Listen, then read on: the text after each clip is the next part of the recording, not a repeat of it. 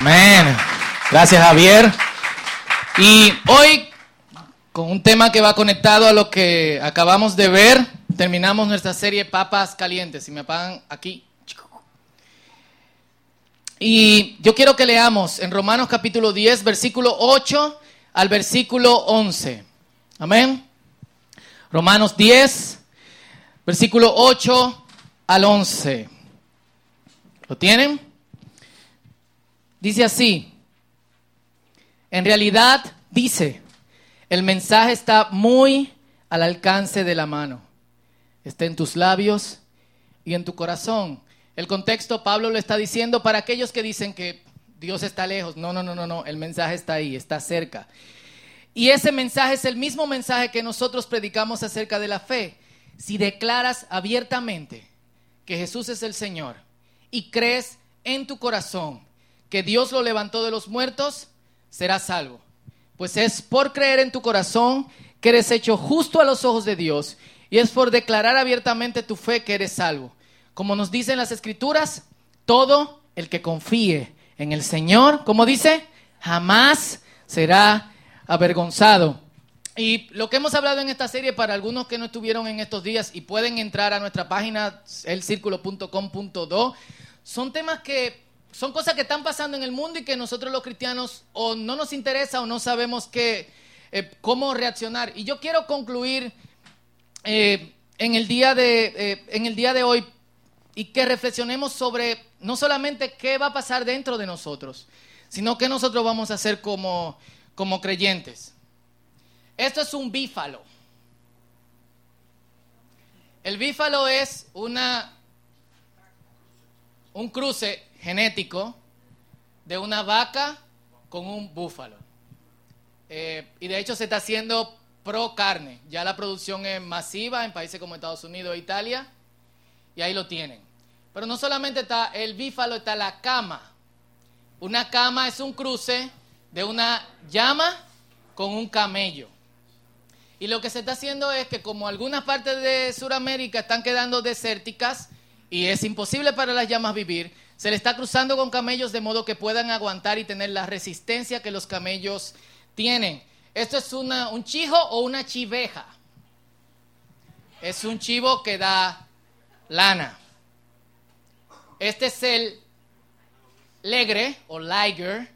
Lo que vieron Napoleon Dynamite, saben que él lo dibujaba con alitas. Es un cruce entre un león y un tigre. Y es el felino más grande del mundo. Miren el tamaño de la muchacha que tiene como 5 o 7 y el legre sentado. Un wolfing es un cruce de una ballena asesina con un delfín. Una, un ceballo, dice Chijo ahí. El ceballo es la combinación de un caballo con una cebra. Es para darle a la persona la oportunidad de montar una cebra. Son cosas que el hombre está haciendo. No sabemos cuáles son las consecuencias de eso. Aparte de los cruces que se están haciendo anterior, que se habían hecho anteriormente, uno de los cruces más famosos son las mulas. Los cruces que los hombres hacen así eh, técnicamente no pueden eh, procrearse. Estos cruces sí pueden procrearse. Si eso hace que, ustedes se pongan la mano en la cabeza, estas son células bioluminiscentes. Eh, los luciérnagas, que casi no la vemos, pero se ven en el campo, tienen estas células en la colita. Pero estas son de animales que se encuentran en el mundo abisal. ¿Qué es el mundo abisal? Es la parte más profunda del mar, mil kilómetros de, de mil kilómetros, estoy un poquito, estoy exagerando, mil metros eh, de profundidad y son animales que como llega la luz, no llega la luz, tienen que dar su propia luz. A alguien se le ocurrió tomar estas células y probarlo en algunos animales terrestres. Lo hicieron con ratones y funcionó. Lo hicieron con cerdos. Y luego dijeron, se puede hacer con, dice Edra, para que el chicharrón brille. Yo no comería un chicharrón brillante. Este es un gato que brilla en la oscuridad, literalmente. No una propiedad que pierden, crecen y siguen siendo bioluminoso. No se lo diga a nadie, pero yo quiero uno de eso. y también en monos. y algunos dicen que si es posible hacerlo en monos, pronto va a ser posible, creo que es posible, pero por alguna razón no lo han hecho, en seres humanos. Si eso los hace ponerse la mano sobre la cabeza, la DARPA, que es el Departamento de Investigación, por sus siglas en inglés, el Departamento de Investigación del Departamento de Defensa de los Estados Unidos, ha creado algo que se llama Cybox. ¿Qué es un Cybox? Esto es una cucaracha que fue el primer experimento. Se le puso un circuito que va directamente a su cerebro, si es que tienen, alguna gente dice que no tienen cerebro, de otros se dice que tienen dos cucarachas jugando en la cabeza, y puede, podían controlarla hacia la derecha y hacia la izquierda. Full. Y luego lo probaron, y este es el experimento más famoso, en el escarabajo Goliath. Este escarabajo tiene 15 centímetros. Y con este escarabajo pueden hacerlo volar, pueden hacerlo volar hacia la derecha, volar hacia la izquierda, salir, volver. Todavía no han trabajado en el aterrizaje porque el aterrizaje sigue siendo el de escarabajo. Pero están trabajando con eso. Y de hecho ya lo están haciendo en perros y en gatos. Si eso lo hace ponerse la mano en la cabeza, este es el doctor Miguel Nicolelis. Es un doctor, es un físico científico brasileño, ahora con asiento en la Universidad de Duke en Estados Unidos. Y este es un mono con el que hizo un experimento. Nicolelis le puso eh, eh, a, este mono, cableó su cerebro donde él así controlaba su mano izquierda y lo conectaron a una computadora que manejaba ese brazo robot que ustedes ven ahí que tiene el, eh, el mono. En unos días, el brazo robot aprendió por los impulsos eléctricos del cerebro del mono, aprendió cómo moverse de la misma forma en que el mono movía su mano izquierda, su brazo izquierdo.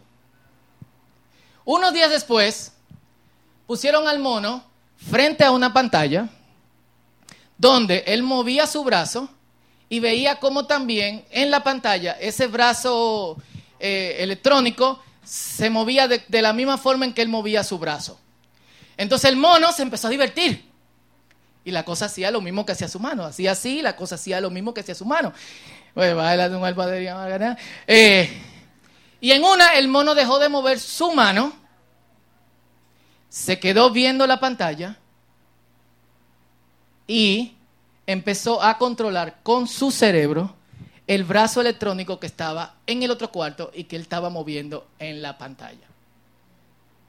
El mono aprendió, es de hecho el primer animal que aprendió a mover tres brazos, un brazo prostético, de hecho. Y si ustedes creen que yo estoy siendo un poquito exagerado y medio, de hecho esto se llama, no es ciencia ficción, parte 2. Eh, simplemente googleen director de ética, de bioética de la NASA, el tipo señala la misma cosa. Esto no es de ahora. Esto viene pasando 2006, 2008. Último avance de estos que yo estoy mencionando, 2014. Ya ni siquiera se mencionan. Porque no tenemos un contexto ético que aplicarle a estas cosas. Si a ustedes no le preocupa como creyente y no le importa, a mí sí. Y esta es una pregunta que yo me hago. ¿Está todo bien? ¿Podemos hacer lo que nosotros queramos? O como creyentes, ¿por qué solamente estamos preocupados por el debate de cómo surgieron las especies? ¿Es creación o es evolución? Pero no estamos preocupados por las locuras que se están haciendo con las especies. Eso es importante. Hay un mandato que el Señor nos dio, Génesis capítulo 1, versículo 28. Llenen la tierra y domínenla. Sean los señores de los peces, del mar, de las aves de los cielos y de todos los seres que reptan sobre la tierra. Y Dios nos va a llamar a responsabilidad sobre estas cosas. Dios va a llamar a su iglesia responsable sobre por qué no advirtieron que estas cosas se estaban haciendo con el mundo y que inevitablemente nosotros no sabemos a dónde nos va a llevar la ciencia y aquí hay algunos doctores y veterinarios y eh, físicos, eh, Wellman es físico nuclear eh, que lo hace de, hobby. Eh, la ciencia como, como es practicada requiere predictibilidad. Es decir, camina, están conmigo aquí. Es muy raro predicar esto entre, en una iglesia, pero tenemos que decirlo. Requiere contexto. Y ese contexto es lo, que nosotros conocemos como las leyes de la física o de la naturaleza. Y requiere que los científicos asuman que hay límites dentro de esas, de esas leyes. Un científico, Alfred Whitehead, dice o ha dicho, no puede haber ciencia al menos que haya una convicción instintiva de que existe un orden de las cosas y en particular un orden natural. Cuando inventamos con cosas que nosotros no conocemos, el resultado es catastrófico. Dos ejemplos muy, muy recientes. Cuando se empezó a jugar con alterar genéticamente a los mosquitos que dan la malaria o el paludismo, con el fin de que ya no hubiera paludismo, se crearon tres cepas más de paludismo. Y ahora es controlable el paludismo, pero no necesariamente se puede eh, sanar. Y de hecho, es tan común este asunto. Yo estaba con los indios en la selva amazónica en Venezuela en abril, y ya los indios, había uno que estaba malo, de malaria, malo. Y yo le decía, viejo, vete para tu casa por preocupación por él, pero por nosotros también, porque la malaria cuando lo pica a él, viene otro moquito, nos pica a nosotros y etcétera. Eh, y él me decía, no, no, no, esto es cepa, ni recuerdo qué cepa era. Esto no se pega y yo voy a estar bien en un par de días. Ellos lo saben. El Zika no es oficial, pero el Zika surgió específicamente en un espacio en Brasil donde se estaban alterando genéticamente unos mosquitos para que combatieran a los mosquitos de la chikungunya. Exactamente en ese mismo espacio apareció el Zika. ¿Qué viene después? Yo no lo sé. Yo no he visto a ningún pastor diciendo, señores, vamos a tener cuidado. Démosles cuenta a Dios. Démosles cuenta a Dios. Porque Dios es el que sabe cómo funciona todo. Pero hay un ligero problema. El hombre ha extendido sus límites. Yo recuerdo que una vez un amigo, eh, y quiero ser breve, eh, yo, recuerdo que un amigo me decía, 10, 8 años antes de yo tener hijos, perdón, sí, 10, 8 años antes de tener hijos, ya él tenía niños, y él me decía, los niños empujan hasta ver dónde hay límites. Ochi. Y Jessica, que está allá en el cuarto mirándome. Y la que está en el cuarto materno también. Empujan cuando encuentran un límite, se paran, se devuelven y vuelven y siguen intentando. Siguen intentando. Y tienes que ser insistente con los límites porque para ellos los límites se siguen extendiendo. ¿Qué ha hecho el hombre? Y tú dices, Fauti, ¿por qué Dios no hace lo que hizo en el jardín del Edén? Descendió y dijo, no, espérate, vamos a sacar al hombre de aquí. O en la torre de Babel que dijo, bajemos y confundamos al hombre. Dios también ha tomado una decisión con respecto al destino del hombre. Romanos capítulo 1, versículo 24 dice, por eso Dios lo soltó. Literalmente Dios soltó a la humanidad en banda y los entregó a sus malos deseos de su corazón y a la impureza, de modo que declararon entre sí sus propios cuerpos, cambiaron la verdad de Dios por la mentira, etc. Entonces dice, ¿dónde está Dios en medio de todo esto? Cuando la humanidad siguió empujando y dijo, yo no quiero a Dios, ¿qué dijo Dios? Perfecto. Ustedes van a saber lo que es la vida sin Dios. Tenemos que hablar con Dios a ver por qué tomó esa decisión, pero la tomó. El hombre ha extendido sus límites como un niño y ha matado a Dios. No es que Dios lo asesinaron, ni que el hombre pueda hacerlo, pero en la conciencia de mucha gente ya Dios no es y Dios no existe. Si Dios no es y Dios no existe, que es quien nos pone límites, ¿qué hacemos? No hay límites. Lo que, ¿qué significa eso? Si Dios no existe, Yo puedo hacer lo que a mí me da la gana. Y por eso la ciencia se mete en campos como la religión. Cuando yo discuto con gente de ciencia, yo le digo, tranquilo, tú eres un científico y el pastor soy yo aquí. Yo no puedo bregar con cosas que tú bregas, porque yo no conozco sobre eso. Pero hasta donde yo sé, la ciencia no brega con, la, con, con, religión, porque primero, Dios no existe dentro de los campos de las leyes que la ciencia puede probar. Entonces, partiendo de esa premisa, tú no puedes bregar con Dios. Yo te digo lo que Dios hace, tú me dices lo que pasa dentro de las leyes naturales. Se ríen. Y esto nos lleva a una palabra que ha sido estigmatizada que se llama tabú. Tabú ha pasado a ser, en el día de hoy, eh, ah, es un tabú, es como cosa que creía la abuela, pero que ya, como yo me acuerdo que cuando yo era chiquito yo no podía ponerme la mano aquí. ¿Qué te decían? ¿Eh? Ah, estás mentándole, está, maldiciendo a tu madre si te pone la mano ahí. Obviamente no estaba pasando nada con tu madre, pero estaban combatiendo una actitud. ¿Cuál era esa actitud? La actitud de vagancia. Yo recuerdo que para toda postura de vagancia, mi abuela y mi abuelo tenían también un dogma, un tabú.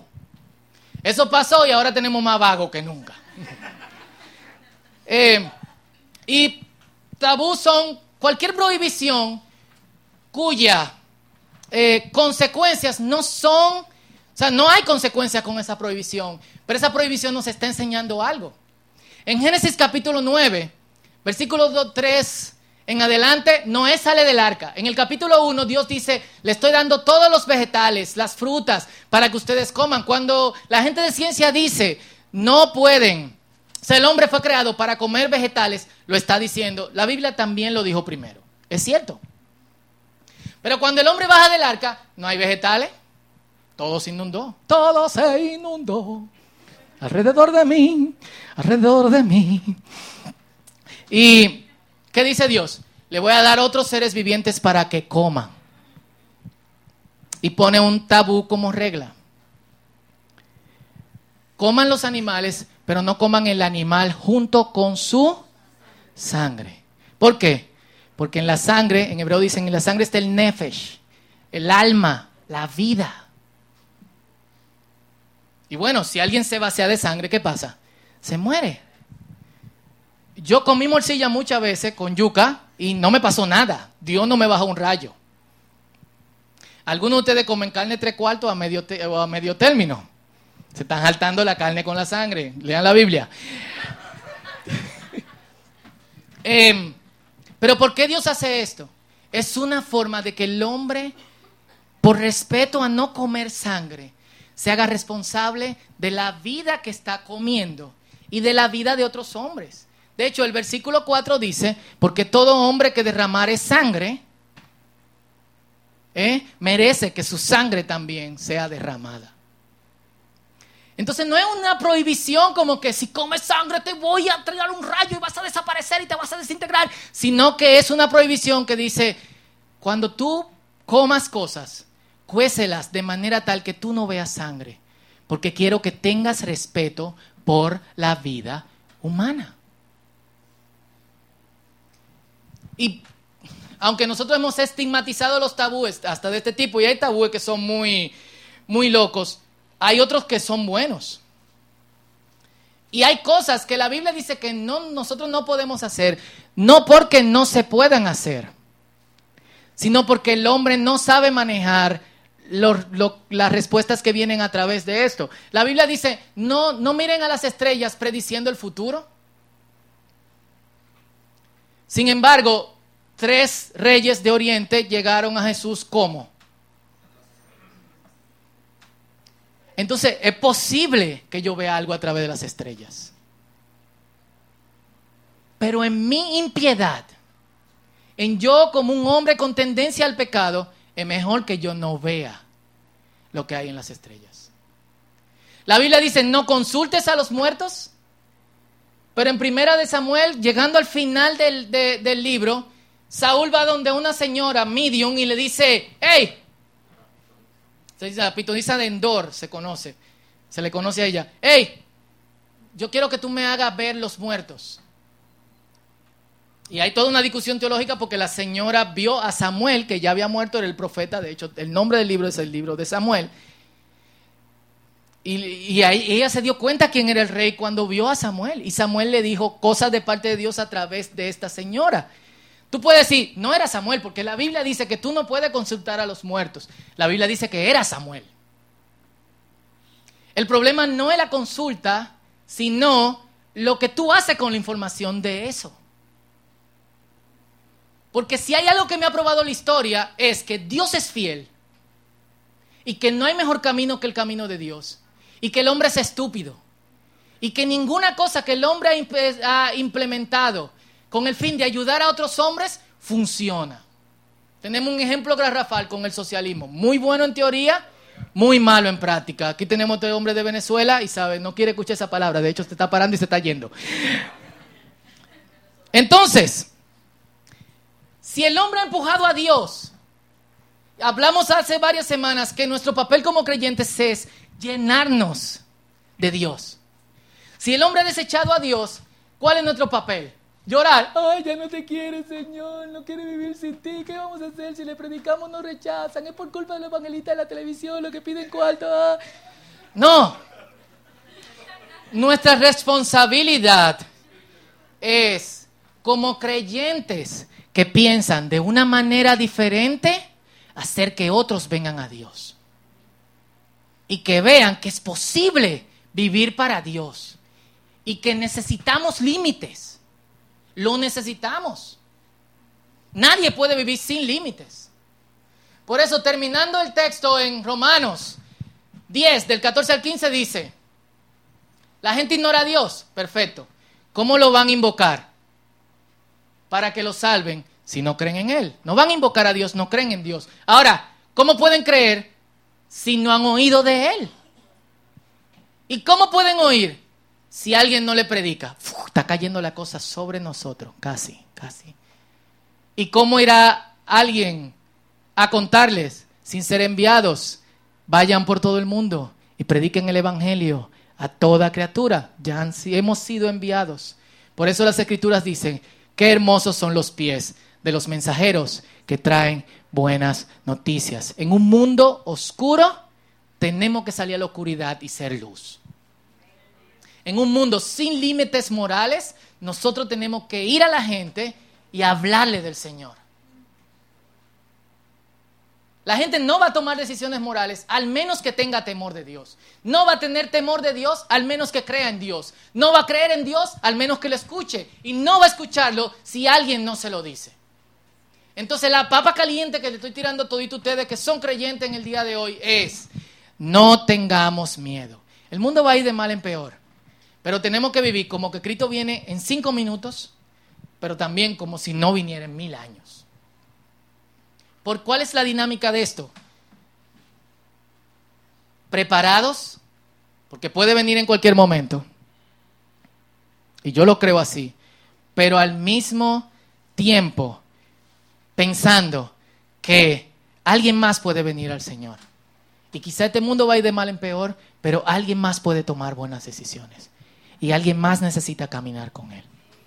En un mundo de bífalos, chíjalos, cebros, ligers, camas, monos que controlan brazos con su cerebro a control remoto, cucarachas que vuelan, eso es de terror. Yo estaba viendo esa cosa y yo estaba así, con mi mano en la cabeza. Yo creo que es posible que de alguna otra forma nosotros como iglesia podamos ser una voz. Pero no vamos a ser una voz trancado aquí, ni poniendo versículo en Facebook. Tiene que haber una transformación y al mismo tiempo tiene que haber un paso firme de decir las cosas como es correcto. No reaccionando, ¡ah, eso no se hace! Sino explicando, sentados, tranquilos, escuchando para que te escuche.